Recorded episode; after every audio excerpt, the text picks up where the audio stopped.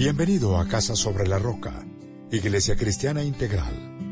En el 2019, año de la clave de Re, queremos que conozcas a Jesús y que ese encuentro transforme tu vida por completo. Hoy, Dios tiene un mensaje especial para ti. Es tiempo de disponer tu corazón. Bienvenido. Mateo 7, 24, 27. ¿Podemos leer, iglesia? Bueno, vamos a leer. El prudente y el insensato. Por tanto, todo el que me oye estas palabras y las pone en práctica es como un hombre prudente que construyó su casa sobre la roca. Cayeron las lluvias, crecieron los ríos y soplaron los vientos y azotaron aquella casa. Con todo, la casa no se derrumbó porque estaba cimentada sobre la roca. Pero todo el que me oye estas palabras y no las pone en práctica es como un hombre insensato que construyó su casa sobre la arena. Cayeron las lluvias, crecieron los ríos, soplaron los vientos y azotaron aquella casa. Esta se derrumbó y grande fue su ruina. Padre, yo quiero darte gracias una vez más por la palabra, Dios del cielo, que tú le revelaste al pastor Darío, Señor, para que se fundara una iglesia que lleva más de 30 años en Bogotá y esta de Popayán que inicia sus 11 años mostrando tu amor, tu fidelidad, la doctrina de la teología integral y marcando una pauta en la historia, Señor, de esta sociedad. Padre, te doy gracias porque ha sido tu Santo Espíritu, Dios, el que nos ha sostenido durante cada día, durante cada momento durante cada circunstancia. Separados de ti nada podemos hacer, pero contigo somos más que vencedores, Señor. Gracias por cada persona que apoyó, creyó en la obra, se involucró en el proceso de crecimiento espiritual. Hoy sirve en la iglesia, Señor, y nos apoya para que este sueño, que es tu sueño, Señor, sea realidad en cada uno de nosotros. Padre, al diablo que ha querido tantas veces lastimarnos, atacarnos, impedir la realización de tu obra, Señor, lo reprendemos una vez más en el nombre de Jesús y declaramos invalidada todas sus artimañas y todas sus estrategias, porque la sangre de tu Hijo Jesucristo derramada en la cruz cubre y bendice esta iglesia hoy y por siempre. En Cristo Jesús, amén y amén. Yo titulé la predicación 11 años sobre la roca. Y quiero que le digas al de lado, aunque no lo creas, 11 años sobre la roca. Dice que leyéramos este versículo que le ha dado significado a la visión de Casa sobre la Roca, porque pues ahí fue donde el pastor Darío recibió la revelación de parte del Señor para fundar Casa sobre la Roca, Iglesia Cristiana Integral. Más de 30 años en Bogotá, 11 años aquí en la ciudad de Popayán. Y han pasado 11 años, yo he reflexionado en estas madrugadas y créame que no ha sido tan fácil como usted se imagina, pero tampoco tan complicado como algunos creen. Eh, ha sido un trabajo duro, pero un trabajo respaldado con, por el Señor, porque Él es el dueño de la obra, digan amén. Y la iglesia existirá con ustedes, sin ustedes, conmigo y sin mí, porque es del Señor. Digan amén. Entonces no depende de usted ni depende de mí, aunque muchos de nosotros aportamos a la realización de esta obra y a que se sostenga y se mantenga la obra, pero no depende de nosotros, sino depende del Señor y de su Santo Espíritu. Digan amén. Y en estos once años esta iglesia ha impactado en muchas áreas, en las áreas políticas, en las áreas académicas, ha impactado la sociedad, la gente tiene un referente de lo que es Casa sobre la Roca, como iglesia cristiana, todo lo que ha venido haciendo. Pero yo me tomé el trabajo en estos días, en esta semana, leí mucho acerca del significado de 11 años. ¿Qué es lo que realmente significan 11 años? Y sin tratar de ser numerología, ni el estudio de los números, ni nada de esas cosas, lo que quiero que usted entienda es qué significa realmente 11, qué significó 11 para el pueblo hebreo, qué significa realmente el número 11 para ver qué era lo que Dios me quería mostrar con relación a eso. Y créanme que llegué a cosas muy interesantes que quiero compartir con ustedes. Algunos dicen que el significado de once es exceso. Dicen, once significa exceso, porque es el rompimiento de la ley que está representada por el decálogo de los diez mandamientos. Eso dicen algunos autores. Y si once puede ser por su exceso, ese significado, entonces puede ser un número que tiene que ver con el pecado. Ojo con eso. Agustín de Hipona dijo, el once es el escudo de armas del pecado. Eso lo dijo don Agustín de Hipona. El once es el escudo de armas del pecado. Algunas culturas creen que el número once es el número de la fecundidad, porque según lo que ellos creen y lo que ellos han estudiado, dice que el semen del varón tarda un promedio de once días en llegar a su destino para fecundar el óvulo materno. Por eso le llaman al once el número de la fecundidad.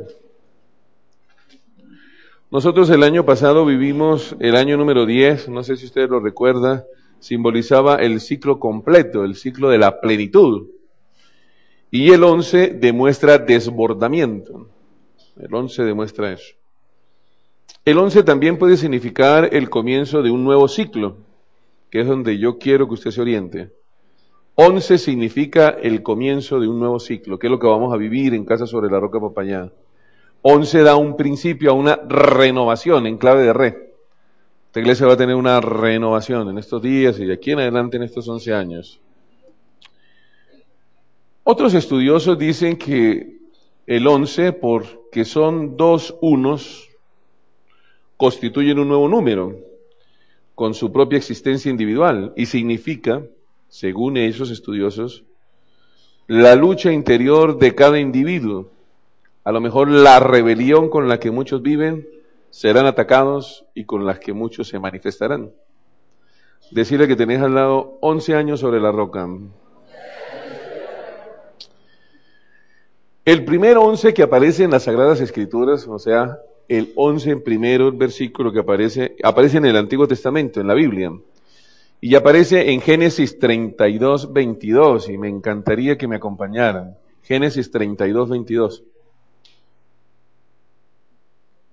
O si quiere, anote. Y vamos leyendo ahí de las pantallas.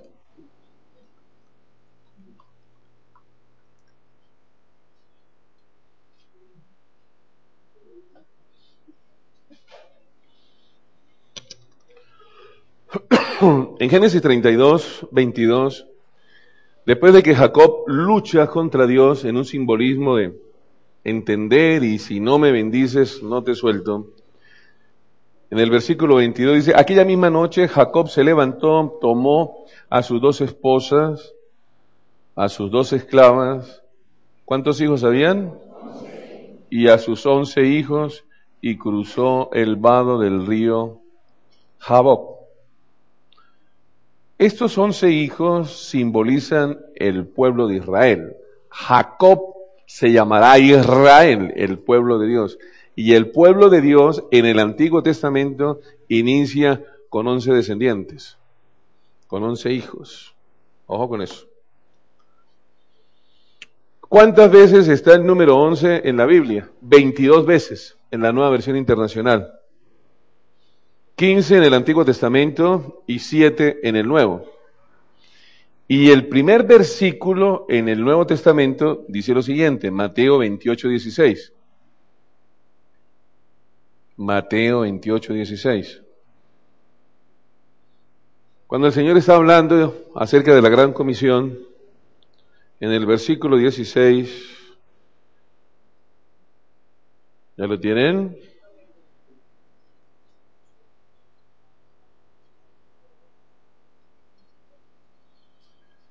Mateo 28, 16. ¿Podemos leer, iglesia? Dice, ¿los qué? Once discípulos, ojo, los once discípulos fueron a Galilea, a la montaña que Jesús les había indicado, y cuando lo vieron lo adoraron, pero algunos dudaban. Jesús se acercó entonces a ellos y les dijo, se me ha dado toda autoridad en el cielo y en la tierra, por tanto vayan y hagan discípulos de todas las naciones, bautizándolos en el nombre del Padre, del Hijo y del Espíritu Santo, enseñándoles a obedecer todo lo que les he mandado a ustedes, y les aseguro que estaré con ustedes siempre hasta el fin del mundo. La interpretación que yo, Hugo Jacome, le da a los dos versículos, uno en el Antiguo y uno en el Nuevo Testamento, es la siguiente. La revelación que Dios a mí me mostró. ¿Puede usted estar o no de acuerdo? No tiene por qué estar de acuerdo. Pero lo que el Señor me mostró es que en el Antiguo Testamento, con once se inició el pueblo de Israel, lo que se llamó Jacob, con once de sus hijos, y en el Nuevo Testamento la gran comisión se inicia también con once. Once en el antiguo para arrancar lo que se llama el pueblo judío y once discípulos en el Nuevo Testamento para construir la iglesia primitiva, pues para mí no es coincidencia, sino diosidencia, digan amén. Y lo que yo concluyo de lo siguiente es que el once es el número del inicio de algo grande y nuevo para la obra de Dios en Casa sobre la Roca Popayán. Eso es lo que el Señor a mí me mostró y les quiero compartir. Once es el número del inicio de algo grande y nuevo para la obra de Dios en Casa Roca Popayán. Jacob jamás se imaginó que los once en el Antiguo Testamento iban a ser el gran pueblo judío. Los once discípulos que recibieron la gran comisión, yo creo que jamás dimensionaron que nosotros hoy estuviéramos celebrando once años. Que el esfuerzo de ellos iba a impactar el mundo. Con esos once se construyó el cristianismo del Nuevo Testamento. Digan amén. Pero hay algunas cosas que el Señor también me mostraba y que no es que esté profetizando, sino que me estoy como adelantando a algunas cosas que a lo mejor pueden suceder, para que cuando sucedan entiendan que Dios las reveló. Algunos se van a revelar, algunos de los que están aquí en la iglesia se van a revelar más de lo que ya se han revelado y se irán de la iglesia. Pero Dios suplirá con personas más comprometidas. Hechos 1.26.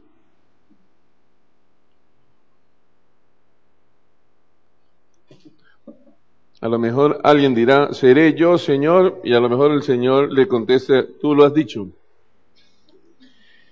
Hechos 1.26. Luego echaron suertes y la elección recayó en Matías, así que él fue reconocido junto con qué? Los once apóstoles.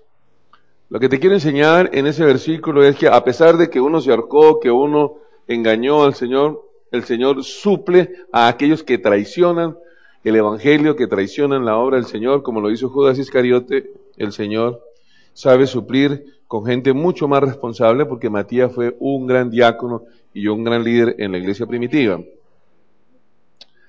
Pero también en estos once años que van a arrancar, muchos de los que estamos aquí vamos a explicar el poder del Espíritu de Dios en la vida nuestra, en la vida de la iglesia y en la vida de muchas personas. En estos once años vamos a explicarle a muchos lo que es el fluir del Espíritu Santo en casa sobre la roca, como en Pentecostés. Hechos 2.14. Y a lo mejor muy pronto, no sé cuánto sea el tiempo de Dios, seremos cinco mil. Entonces Pedro con los once, el líder con los once se puso de pie y dijo a voz en cuello, compatriotas judíos y todos ustedes que están en Jerusalén, déjenme explicarles lo que sucede. Presten atención a lo que les voy a decir. Muchos líderes de la iglesia se van a levantar y van a explicar lo que realmente está sucediendo en Casa sobre la Roca Popayán. Digan amén. Dígale que tiene al lado 11 años sobre la roca. ¿Ustedes se acuerdan del coro del domingo anterior? Hay que ser renovados en qué? ¿En la actitud de qué? De la mente. Se ve que lo practicaron harto, ¿no? Y el Señor me mostraba en esos días que para empezar estos 11 años, para comenzar a entrar en este tiempo que Dios nos ha dado, de 11 años, debes estar en clave de re, renovados. Porque si usted no está renovado, en clave de re, estará resacado. Entonces, yo quiero que usted reflexione mucho sobre eso. En clave de re hay que estar renovados en la actitud de la mente para no quedarnos como rezagados. Entonces quiero concluir eso con un corito para que le digas al del lado, para no quedarme rezagado, debo estar en mi actitud de la mente renovado. Muy bien, volvamos a Mateo 7, 24, 27, que es el versículo clave con el cual iniciamos la predicación de hoy. si usted observa ese versículo, si lo lee ahí con profundidad y lo lee después en la casa, usted va a notar algo y es que dos familias, dos personajes, dos papás, dos líderes de hogar quieren construir una casa. Ambos. Tienen los mismos diseños, tienen el mismo dinero, tienen el mismo arquitecto, el mismo calculista, el mismo diseñador, el mismo banco, el mismo proveedor de materiales. Pero hay algo que el uno hace y que el otro no hace. Y yo quiero que usted se dé cuenta de qué es. Uno de ellos escuchó y aplicó. Aplicaba lo que escuchaba y lo que escuchaba aplicaba. Ese no es el insensato, ese por el contrario es el hombre prudente. Ojo con ese hombre. Lo que escuchaba de la palabra de Dios, no lo que escuchaba de los chismes, era lo que aplicaba. Entonces este hombre cimentó su casa sobre la roca. La gran diferencia es esa. Todos los seres humanos construimos algo, construimos vacíos en nuestros hijos o construimos confianza, construimos amor o construimos desolación, construimos confianza o construimos desconfianza, construimos lealtad o infidelidad. Haga usted o no haga, usted siempre construye algo. Si usted hace algo bueno, construirá algo bueno. Si usted no hace nada bueno, pues no está construyendo nada bueno para su casa. Entonces yo concluyo de Mateo que no basta entonces con escuchar, hay que llevar la palabra de Dios a qué? A la práctica. Ahora la pregunta que le hago es, ¿será que usted practica la palabra de Dios? ¿Es usted una persona prudente, bíblicamente hablando? ¿O es insensato? ¿Usted practica lo que escuchó? Eso de renovar la actitud de la mente, ¿usted lo practicó? Porque si lo practicó, usted es casarroquero. Usted es cristiano. Pero si usted lo escuchó y no lo practicó, usted es chicharrachero, no casarroquero. Fíjale que tiene la, ¿usted es casarroquero o chicharrachero?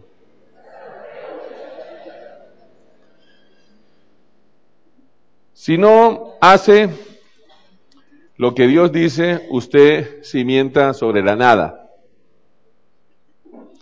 Si hace pero no lo correcto, usted está cimentando sobre lo incorrecto. Y en estos días a mí me dio mucho dolor, si mal no estoy, la memoria no me falla, jueves como 10 y 45 de la noche, en un barrio de Medellín, barrio Santander, si mal no estoy, se desplomó una casa. Se desplomó prácticamente un edificio construido en un barrio popular sin ningún estudio físico, ni de cálculo, ni nada de cosas. Le van montando. Y bueno, yo veía la tragedia y escuchaba la noticia y veía todo eso. Yo reflexionaba, ¿cuántas personas estarán viendo esa noticia por televisión o en el Heraldo, pues en el periódico de Medellín? ¿Y cuánta gente podrá reflexionar que a lo mejor su casa puede derrumbarse de un momento a otro porque le ha montado un montón de cosas encima sin medir las consecuencias, sin cimentar sobre la roca? Y ese es un riesgo muy grande. El video lo pueden ver en la casa. Yo quería como resaltar que lo que le estoy diciendo no es mentira, es parte de la vida diaria, de lo cotidiano, de lo que sucede en nuestro país. Y la pregunta que le quiero hacer ahora es sobre qué estás construyendo tu vida. Si le tiene confianza al del lado, si es pareja o es conocido, pregúntele sobre qué estás construyendo tu vida. ¿Sobre qué, sobre qué cimienta su vida? ¿Sobre su prestigio? ¿Sobre su fama? ¿Sobre su dinero? ¿Sobre su herencia? ¿Sobre su posición? ¿O sobre la palabra de Dios y sus promesas? No sé sobre qué cimiento usted. Pero lo único que yo le quiero decir es que esta iglesia de Casa sobre la Roca Popayán no está cimentada en la posición, ni en el estrato 5, ni 8, ni 10, ni en el 1, ni en el 4, ni está cimentada sobre el pastor Hugo, o sobre el líder no sé qué, o sobre la, la oveja no sé qué más. Esta iglesia está cimentada sobre la palabra de Dios sobre la roca y por eso es que a mucha gente no le gusta porque la palabra de Dios no es para todo el mundo. No es para todo. Y una vez patinan porque allá no me gusta porque ya leen la Biblia. Leen mucho el texto bíblico. Y la Biblia es como para, para, para parafrasearla hoy en día, ¿no? Para decir, en la Biblia dice tal cosa. pero no para leerla. Y si hay algo que debe hacer una iglesia, es leer la palabra de Dios.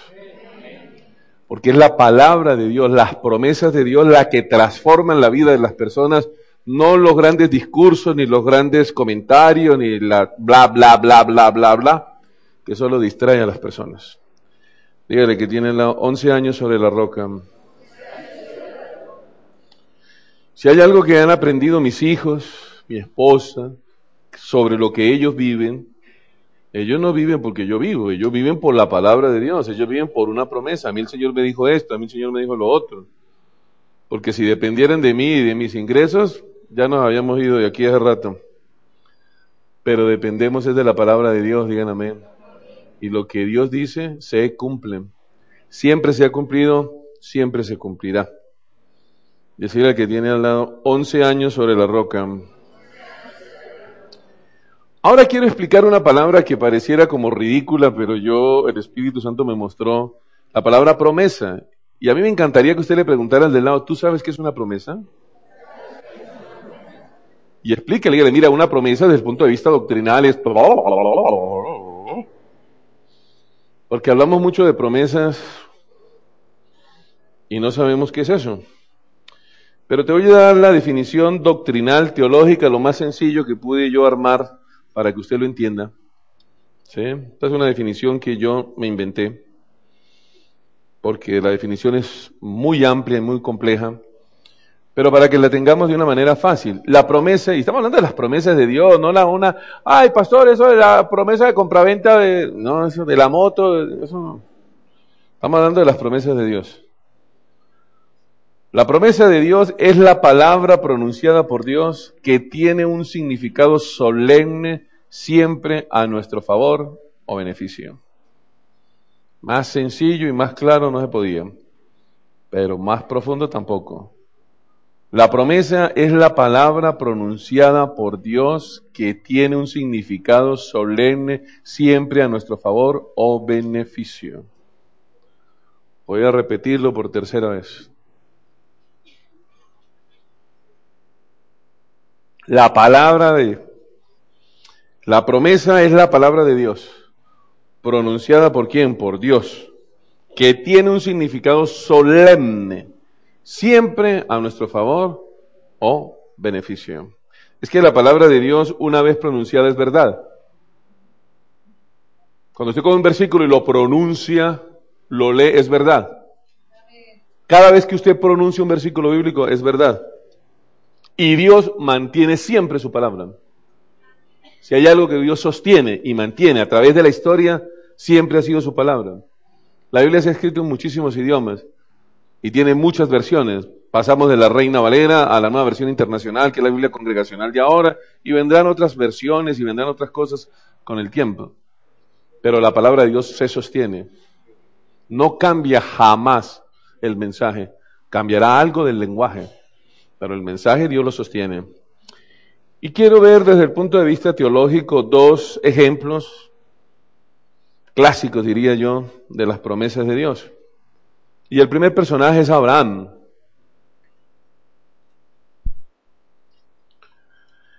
Y aquí en este personaje de Abraham, quiero que vayas a Génesis 13, 14. y vamos a aprender algo. Génesis 13, 14. Bueno, Génesis es el primer libro de la Biblia, si no cogió Génesis, mejor dicho. Cójase una oreja, más bien. Génesis 13, 14. Después de que Lot se separó de Abraham, de Abraham, ojo, después que deja a su pariente que es un problema, hermano, ese sobrino que le está haciendo daño. Después de que Lot y Abraham se separan, Dios te da la promesa. Si Dios le ha dicho a usted, con esa persona no, con él no, con el negocio no, ay no, eh, no, haga caso. Que en el momento que Dios se separe, Dios le va a dar una promesa.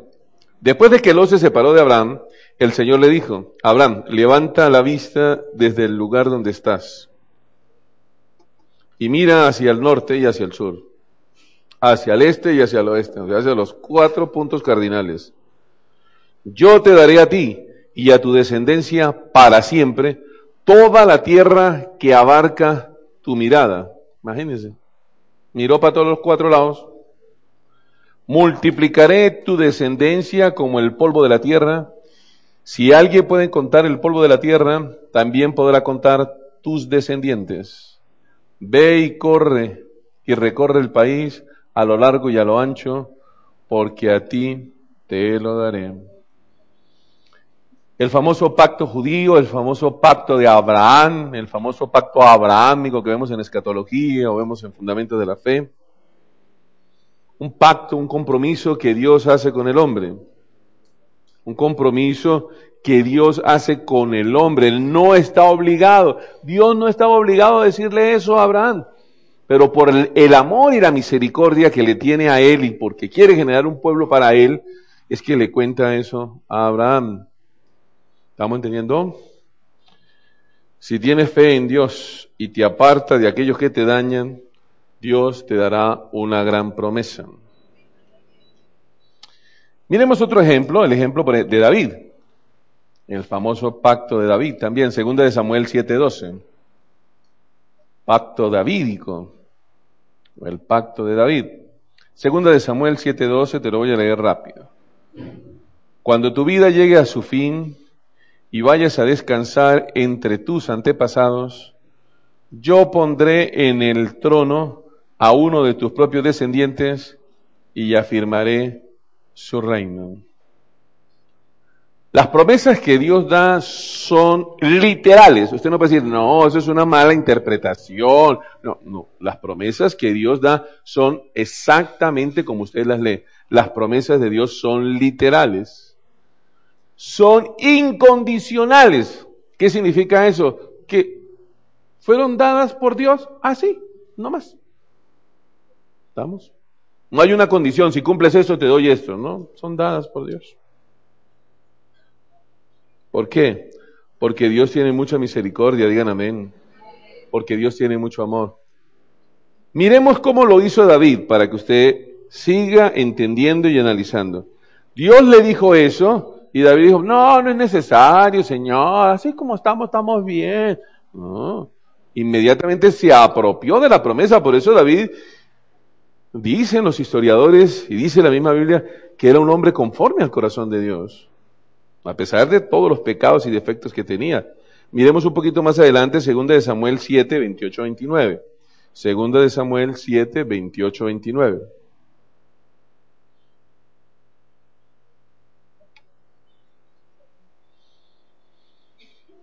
Señor mi Dios, tú que le has prometido tanta bondad a tu siervo, mire, ya te cogió la promesa, tú eres Dios y tus promesas son qué? Tan bacano como habla, ¿no? Qué bonito usted orar así, ¿no? Señor, tú eres Dios y tus promesas son fieles. Wow. Dígnate entonces bendecirle a la familia de tu siervo de modo que bajo tu protección insista para siempre, pues tú mismo, Señor Omnipotente, lo has prometido. Si tú bendices a la dinastía de tu siervo, quedará bendita para siempre. Digan amén. Este no bobo, no. Ay, no, yo no entendí esa promesa. Este promesa, venga, coja para acá y es mía. Decirle que tenés al lado 11 años sobre la roca. Las promesas en el Nuevo Testamento son un poco diferentes a las del Antiguo Testamento. Las promesas del Nuevo Testamento, quiero que usted aprenda un poquito de teología. Las promesas en el Nuevo Testamento se proclaman que así como fueron hechas en otro tiempo por Dios, para los patriarcas y para el pueblo de Dios, son cumplidas en Jesucristo. Así como Dios bendijo a Abraham, en el Nuevo Testamento Dios me puede bendecir a mí. Las promesas del Nuevo Testamento son esas. Todas las del Nuevo, más todas las del Antiguo. Si se bendijo a David, si se bendijo a un profeta, si se bendijo a aquella persona, esas promesas también pueden ser cumplidas para mi vida en Jesucristo. Si usted no tiene a Jesús en el corazón, si usted cree que es un creyente y realmente no lo es, sus promesas no se van a cumplir. Pero si usted es un verdadero hijo de Dios, si Jesucristo mora en usted, todas esas promesas tendrán cumplimiento. Segunda de Corintios 1.20. Para darle soporte doctrinal a lo que estoy diciendo. Segunda de Corintios 1.20. Cuando lo tengan me dicen amén.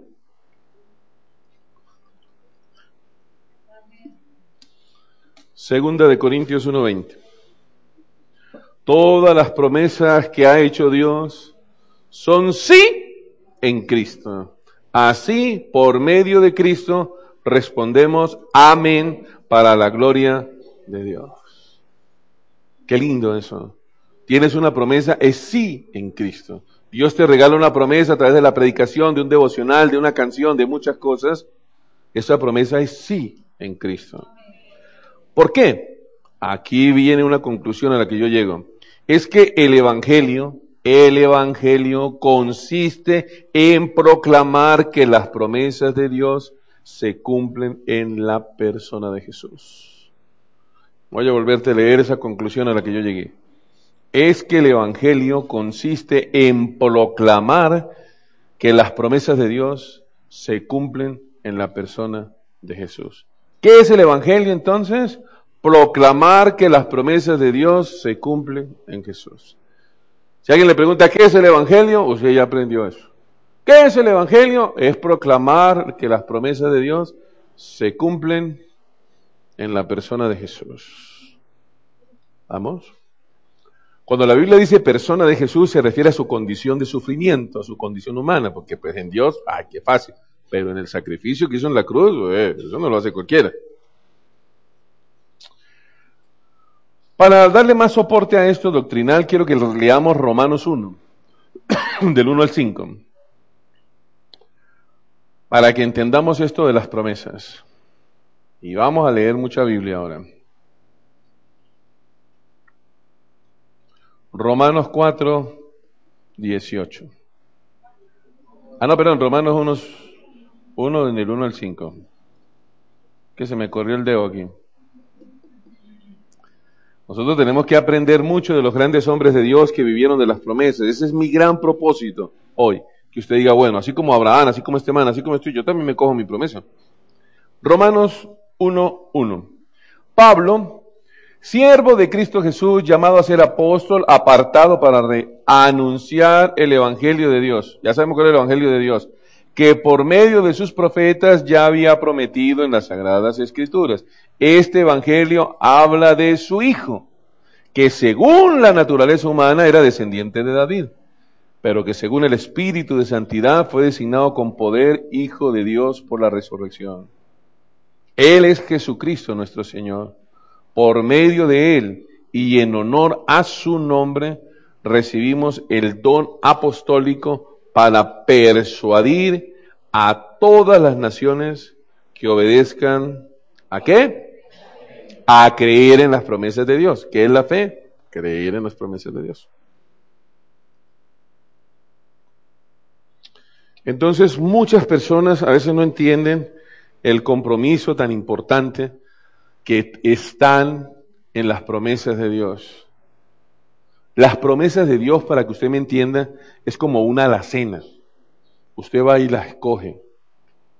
Ahí están las galletitas, el yogur, lo que sea.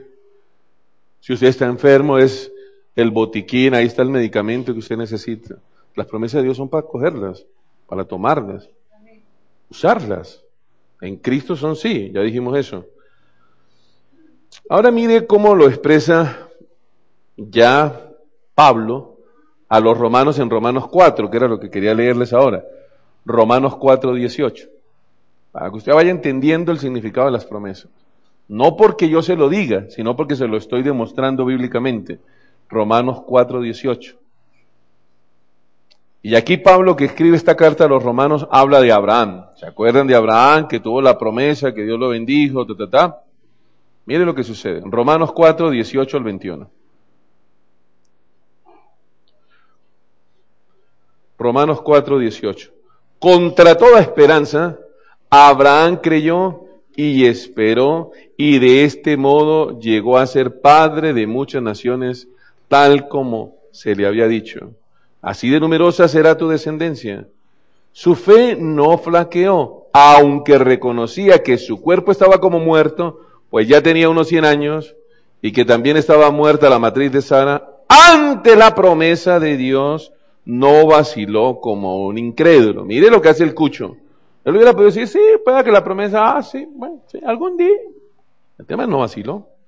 Ante la promesa de Dios no vaciló como un incrédulo, ojo, sino que se reafirmó en su fe y dio gloria a Dios, plenamente convencido de que Dios tenía poder para cumplir lo que había prometido. Dile al que tenés al lado, Dios tiene el poder para cumplir lo que había prometido. A mí me fastidia tanto que la gente le crea a los jefes, al familiar, al abuelito, al tío, al primo país ese que ustedes tienen, al pariente para de Medellín, todos tienen un pariente en Medellín, ¿sí? que siempre les va a cumplir, que siempre les va a traer, que siempre les va a ayudar. Dios tiene el poder para cumplir lo que había prometido. El único que yo he aprendido que cumple lo que promete es mi Padre Celestial es Dios. De resto, un día te dicen una cosa y otro día te dicen otra. Ahora quiero contarte algo que es muy importante. En la teología, a mí me asombró muchísimo en estos días que estaba yo leyendo algo de la vida de Pablo, me sorprendió muchísimo y quiero que usted se meta en el contexto histórico. Hay un rey muy malo que es Herodes Agripa II, para que se meta en el contexto histórico, y Pablo ya está preso, ya ha escrito muchas cartas ya está recluido. Y entonces ahí en Hechos de los Apóstoles, capítulo 26, vamos a leer del versículo 1, ¿sí? Entonces le dan como el papayazo y como Pablo es un hombre muy importante, entonces el rey quiere escucharlo. ¿Cuál es la defensa que este hombre va a hacer? ¿Vamos? Hechos 26, vamos a leer desde el versículo 1. El personaje es Herodes Agripa II, que es una chandita, hermano, ¿yo? Se se alió con los romanos, engañaba a los judíos, intentó, mejor dicho, acabar con todos los cristianos de la época, y va a reunirse con el hombre más importante dentro del cristianismo, con el sistematizador del cristianismo, Saulo de Tarso, San Pablo, o Pablo para nosotros, un hombre que está agotado en una cárcel, deshidratado, con un problema de afección en los ojos, porque escribe sobre unas lámparas de gas que le irritan muchísimo los ojos. Estaba bastante agotado este hombre, maltratado. Hechos 26. ¿Vamos? Entonces, Agripa, no es que le dio gripa un man, sino el rey ese, le dijo a Pablo, ¿tienes permiso para defenderte? Pablo hizo un ademán con la mano que siempre hacía así, este mantiene su vaina, ¿no? Para demostrarle que el otro era importante. Y comenzó así su defensa.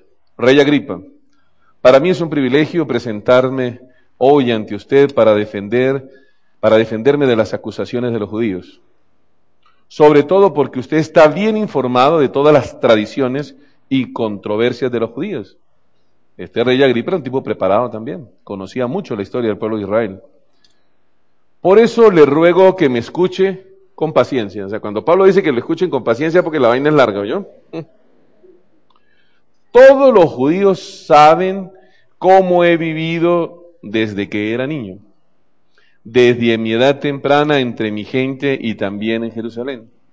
Ellos me conocen desde hace mucho tiempo y pueden atestiguar, si quieren, que viví como fariseo de acuerdo con la secta más estricta de nuestra religión.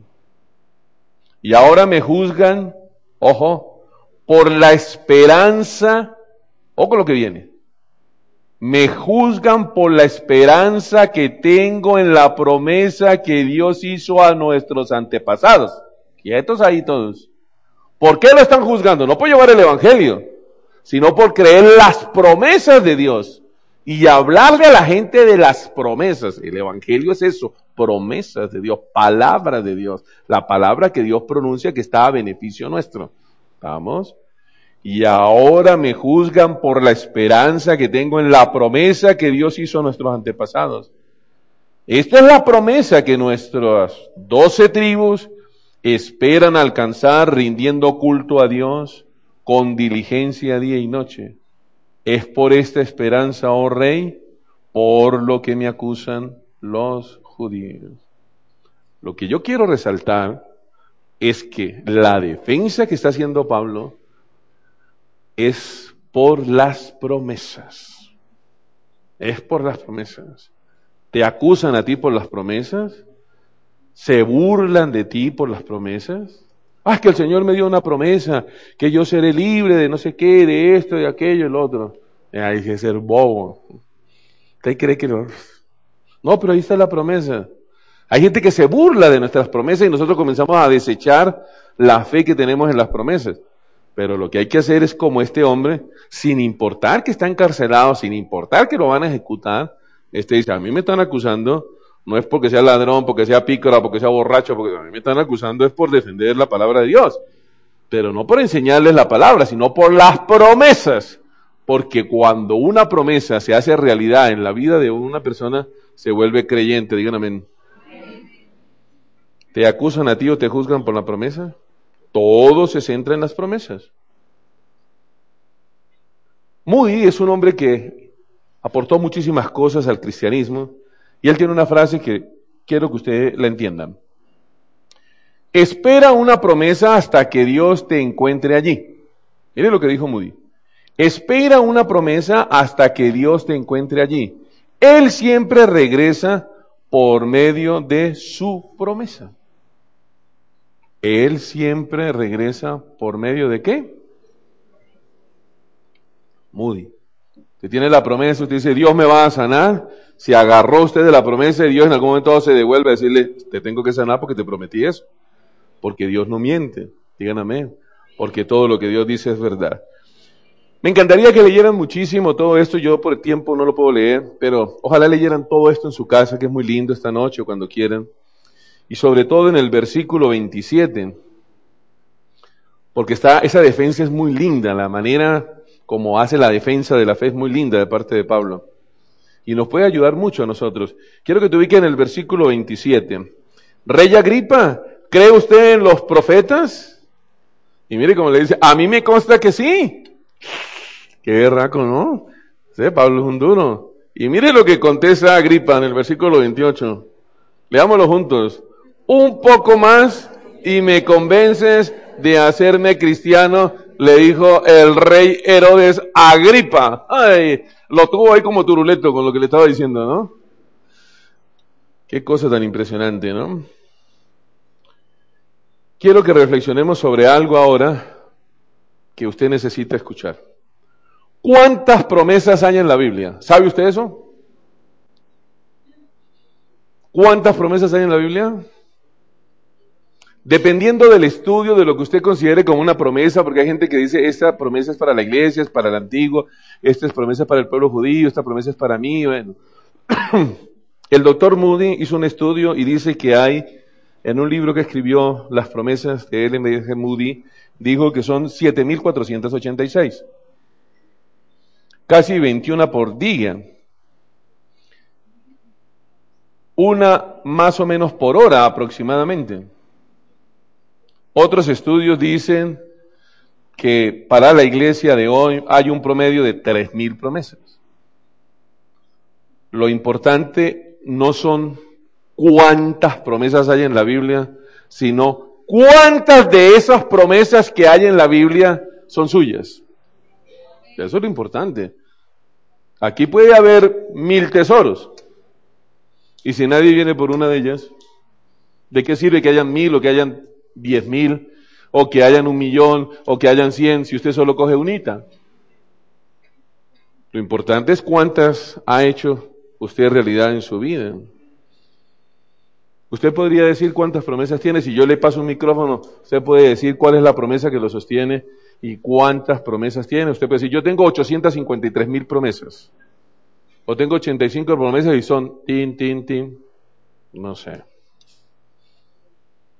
decirle al que tenés al lado, ¿tiene usted una promesa para su vida? Venga la alabanza, por favor. ¿Tiene usted una promesa para su vida? Respóndale, dígale, no, yo no necesito de eso. dígale, sí, claro, tengo muchas. una canción que a mí me ayudó muchísimo. Yo estaba recién llegado de la iglesia y recién llegado de la iglesia es tener tres semanas uno en la iglesia. Cuando yo llego a Casarroca, Bogotá, ¿sí?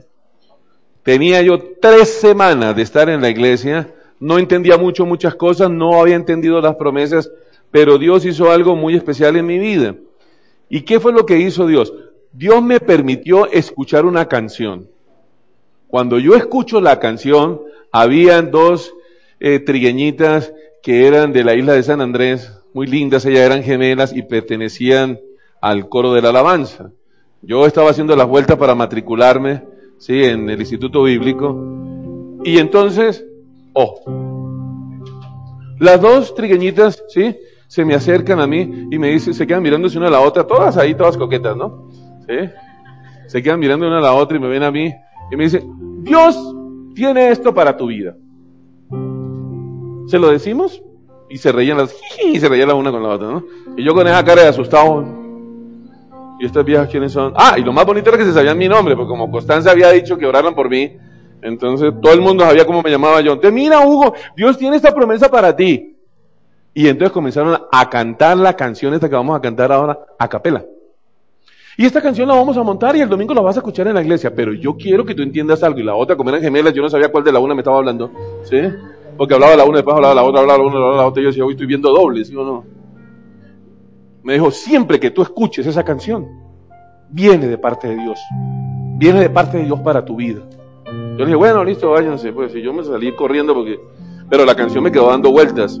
Todavía me da vueltas. Ahora quiero enseñarles qué fue lo que yo viví con esta canción y el sermón no se ha acabado, solamente necesito meter la canción para poder contar otra cosa. ¿Listo? O sea, quédense ahí sentados y vamos a cantar esta canción ahí sentaditos juntos. Yo quiero que la recuerden. La alabanza nos la van a recordar. Si yo puedo, la canto. Vamos a ver. Es de Juan Carlos Alvarado, se llama Sendas Dios hará.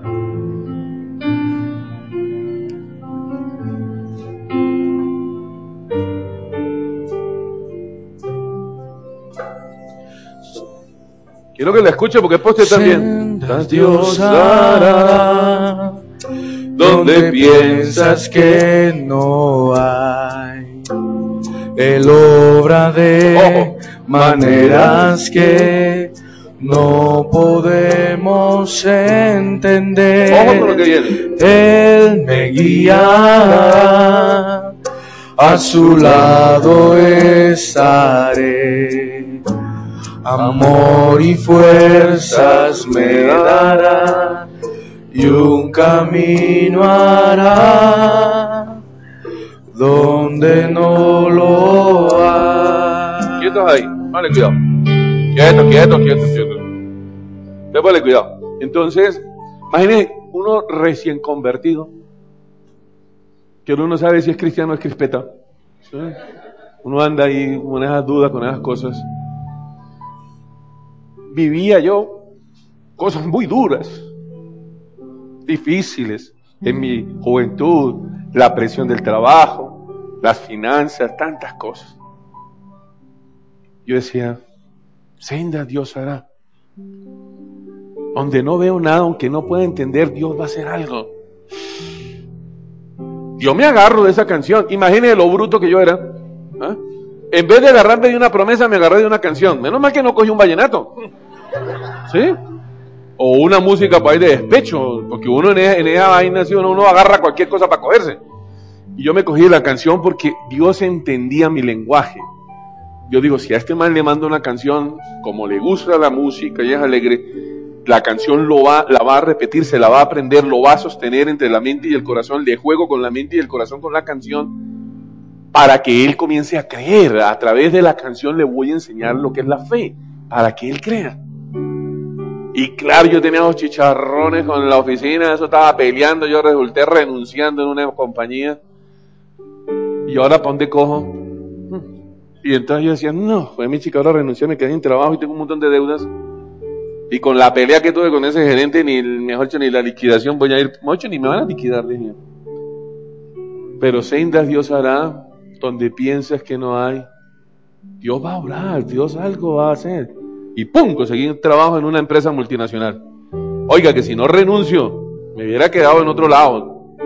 Pero Dios me movió a que renunciara allá porque tenía algo mejor para mí. Digan amén. Senda Dios hará donde piensas que no hay. Él obra de maneras que no podemos entender. Yo hay vainas que no entendía, todavía hay cosas que no entiendo, sobre todo de ustedes. Él me guiará, a su lado estaré, amor y fuerzas me dará, un camino hará, wow, donde no lo hay. Y eso cuando uno es ingeniero sí es que es más tenaz de entenderlo. O sea, en una montaña así, donde no ve nada, uno, ¡pum! un camino, una autopista, oh, todo, todo. Eso era lo que yo entendía. Por camino en la soledad, usted era la soledad tan brava en la que yo vivía, me guiará. Y agua en el desierto encontraré. La tierra pasará, su palabra eterna es. Él hará algo nuevo hoy. A mí se me quedó grabado esa vaina de su palabra es eterna. Entonces, yo quiero que le cantemos esta canción, ¿sí? y que usted entienda que las promesas de Dios son una bendición. Y después que volvamos a cantar esta canción, te voy a regalar 11 promesas que Dios ha hecho realidad en mi vida para que usted si quiere las tenga presente. Te vamos a volver a cantar la canción. Quédense ahí sentados, tranquilo. No me molesten. Sendas Dios hará donde piensas que no hay. El obra de maneras que no podemos entender. Él me guiará, a su lado estaré. Amor y fuerzas me dará y un camino hará donde no lo hay lo que sigue. Si camino en la soledad, me guiará. Y agua en el desierto encontraré. La tierra pasa, su palabra eterna es él hará algo nuevo.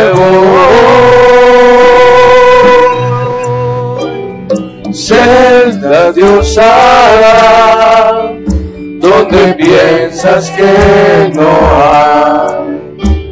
Él obra de maneras que no podemos entender él me guiará, a su lado estaré. Amor y fuerzas me dará y un camino hará donde no lo hay. Cada vez que usted escucha la canción, Dios tiene algo nuevo por usted.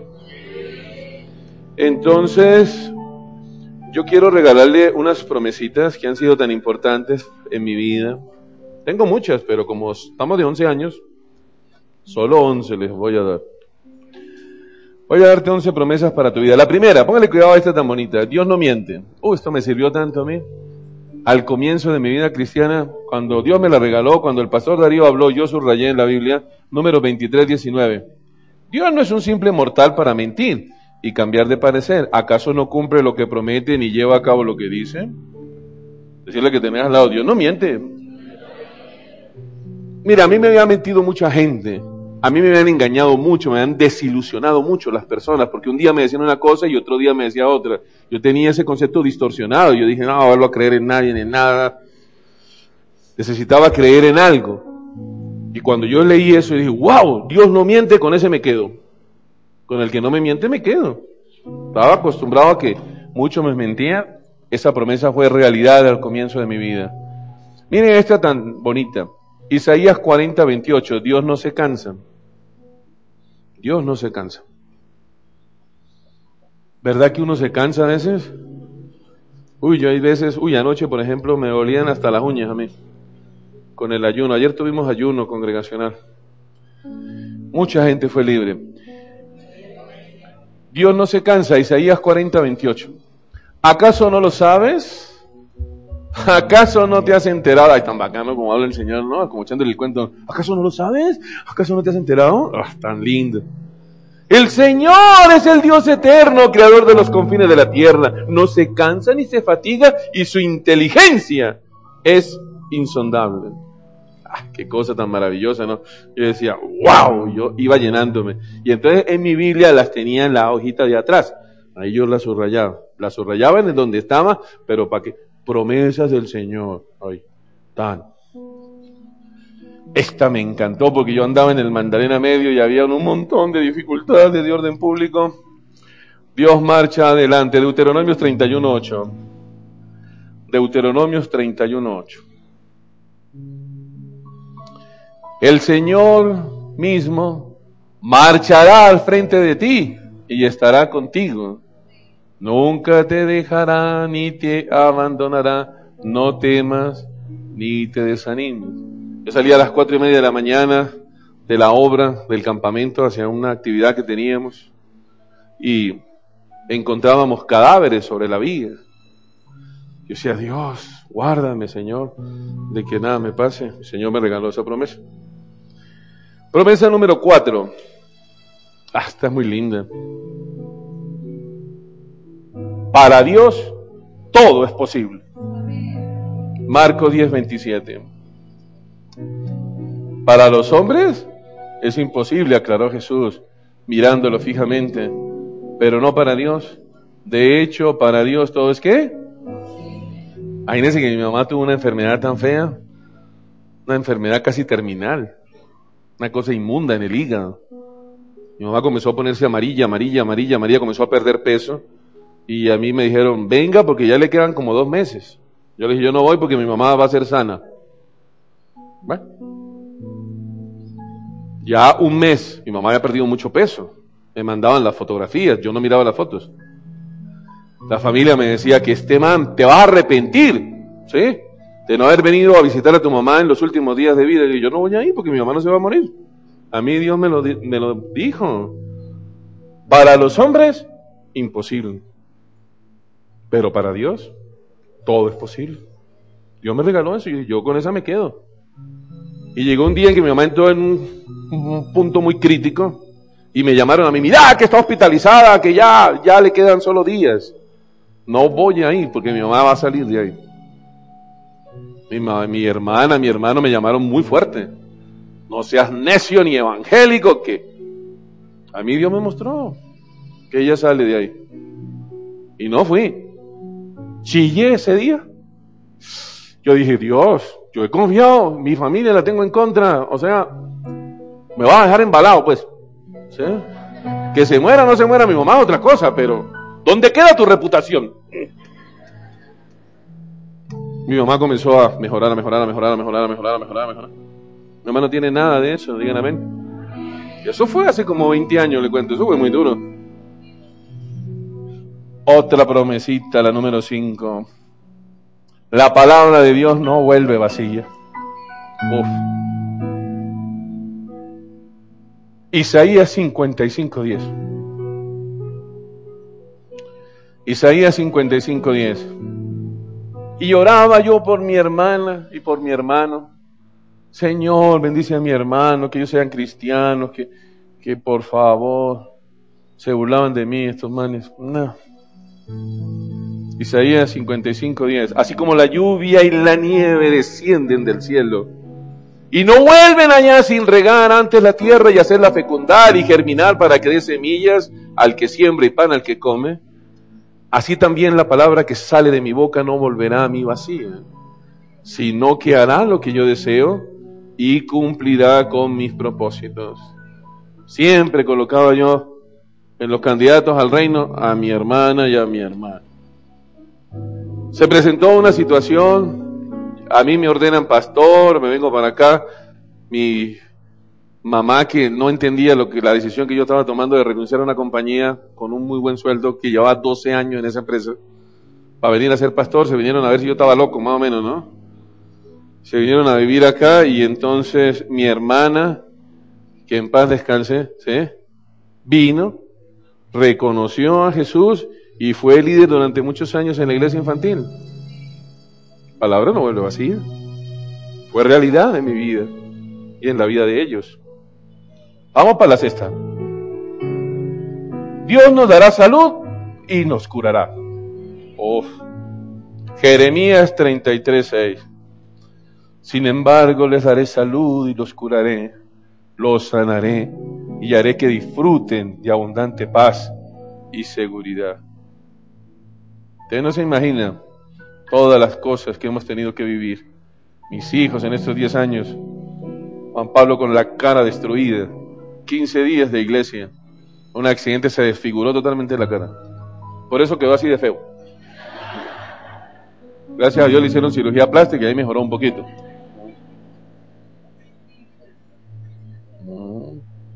Sin embargo, les daré salud y los curaré, los sanaré y haré que disfruten de abundante paz y seguridad.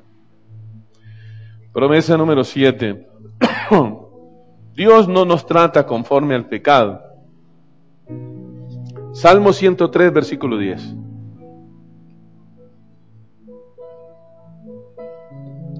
Salmo 103, versículo 10. No nos trata conforme a nuestros pecados, ni nos paga según nuestras maldades. Yo había cometido un error terrible. Dos, tres años antes de que viniera como pastor, a mí Dios me había mostrado algo. Me dejé presionar por un líder, me dejé presionar por algunas personas cercanas a mí. Hice una inversión de una casa, ¿sí? Que no tenía por qué haber comprado, porque Dios me ha dicho que no la ha comprado. Pero la presión, ¿no? Que no tenía fe, que era un hombre de fe. Bueno, yo me dejé presionar y la compré y la perdí porque no era la voluntad de Dios. Yo me sentía tan mal con eso. Yo decía, pero ¿por qué he pecado de esa manera sabiendo que no? ¿Por qué? Y cuando yo estaba tan angustiado con esa vaina, comenzando la obra, el Señor me dijo, yo no te voy a tratar conforme a ese pecado. Yo no te voy a tratar con eso, te voy a tratar como mi siervo y te voy a bendecir. Digan amén. Promesa número 8, que va ligada a la primera. Porque yo decía, Dios, yo siento que te fallé, yo siento que no, que no tenemos así como la misma relación de antes, porque pues antes yo no había hecho esa vaina y ahora como hice eso. Y mire lo que me dice el Señor en la promesa número 8, el amor del Señor no se acaba. Lamentaciones 3, 22, 24. El gran amor del Señor nunca se acaba y su compasión jamás se agota. Cada mañana se renuevan sus bondades. Muy grande es su fidelidad, por tanto digo, el Señor es todo lo que tengo. En Él esperaré. Uf, ¿te vieras a promesa como me levantó a mí? Un día a mí me dio por predicar un miércoles. Isaías 43, 2. Ay, un poquito Isaías 43, 2. Un miércoles me dio por predicar y terminé la predicación. Algunos creo que están aquí. Escucharon esa predicación y yo dije, y para terminar, agarrémonos de esta promesa. Cuando cruces las aguas, yo estaré contigo. Cuando cruces los ríos, no te cubrirán sus aguas. Cuando camines por el fuego, no te quemarás, ni te abrazarán las llamas. Oye, me había dado, tenía un carrito, un, Renault, ¿sí? 19 Energy.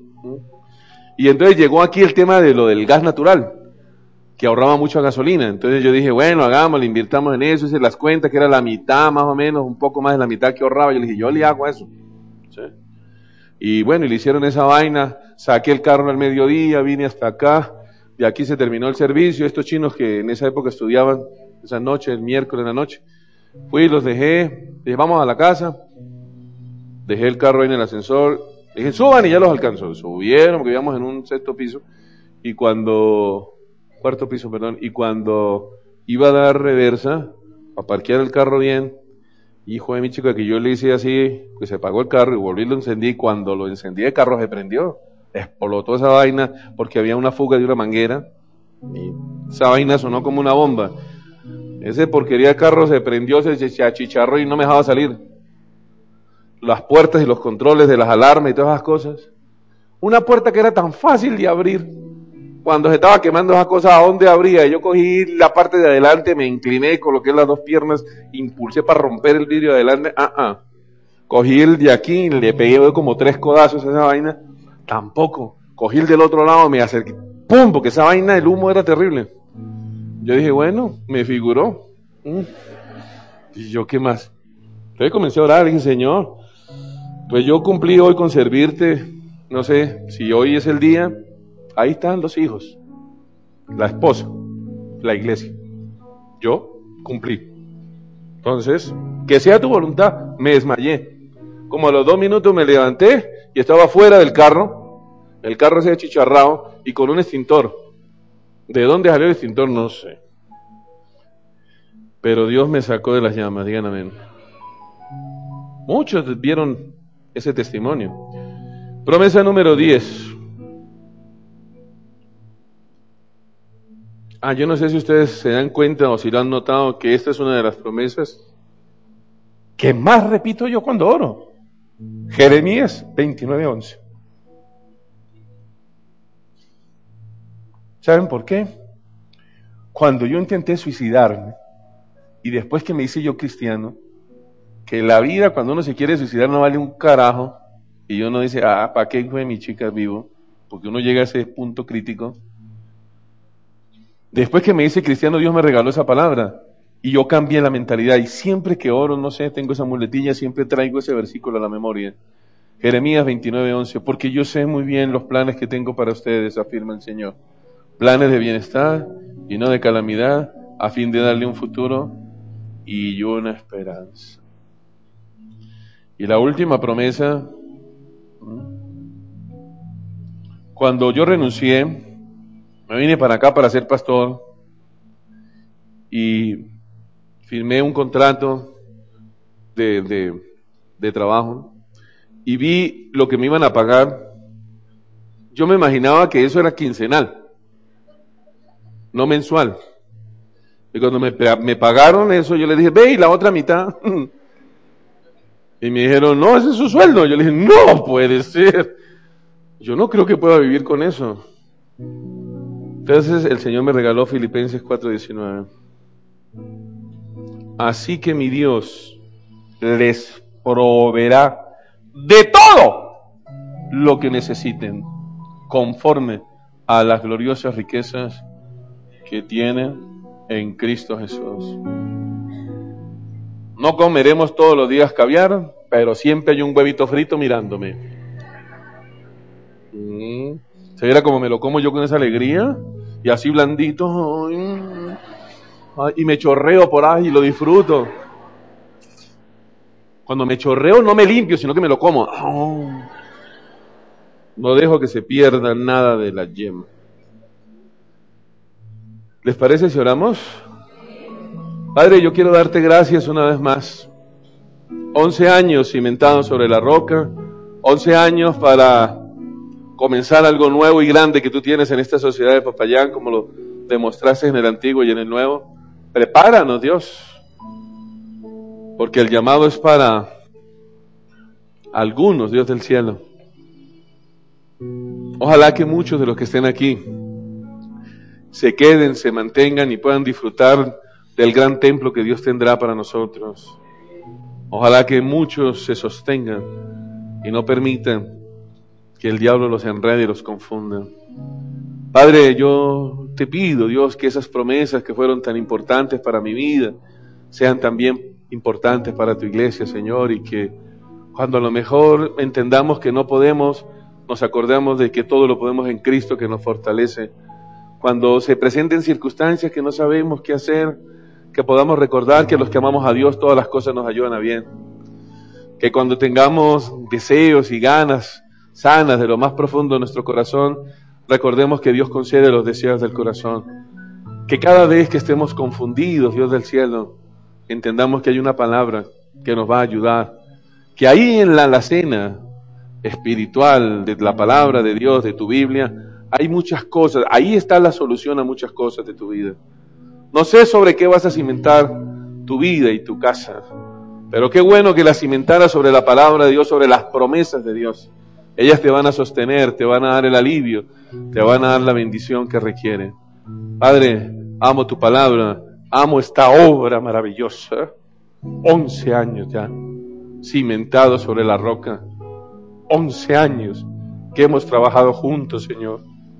Once años que hemos trabajado tiempo completo los dos. Once años donde tú me has mostrado, donde tú me has revelado, donde tú me has sostenido, donde yo no sé sobre qué predicar, pero tú me revelas, tú me dices, tú me dictas, tú me enseñas. Tu Santo Espíritu me auxilia, me consuela. Gracias Jesús. Sin tu obra maravillosa de la cruz del Calvario no podríamos hacer nada acá. Gracias por cada milagro, gracias por cada persona, Señor. Gracias por cada familia representada. Gracias por cada cosa que hiciste, Dios del cielo, en la vida de muchos de los que estamos aquí. Por eso te amamos, te alabamos y te bendecimos. Seguimos creyendo y confiando en ti, porque tú eres bueno y tu misericordia es grande. Eres un Dios lento para la ira y grande misericordia. Y tu amor no se agota jamás. En Cristo Jesús. Amén. Y amén. Un aplauso al Señor. Gracias, bendito Dios.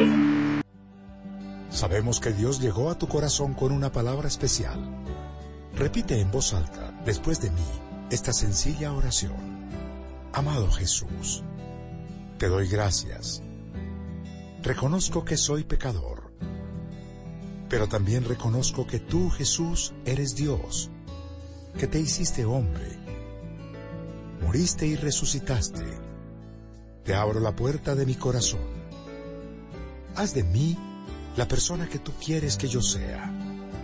Te recibo ahora mismo como mi Señor y mi Salvador. En Cristo Jesús. Amén. Si acabas de hacer esta oración, la palabra de Dios dice que naciste de nuevo, que eres una nueva persona. Te invitamos a dar el siguiente paso en tu proceso somos una iglesia de amor y queremos acompañarte y ayudarte en esta nueva vida. Ingresa a www.casarroca.org. Conéctate, crece, sirve. Seguimos en contacto.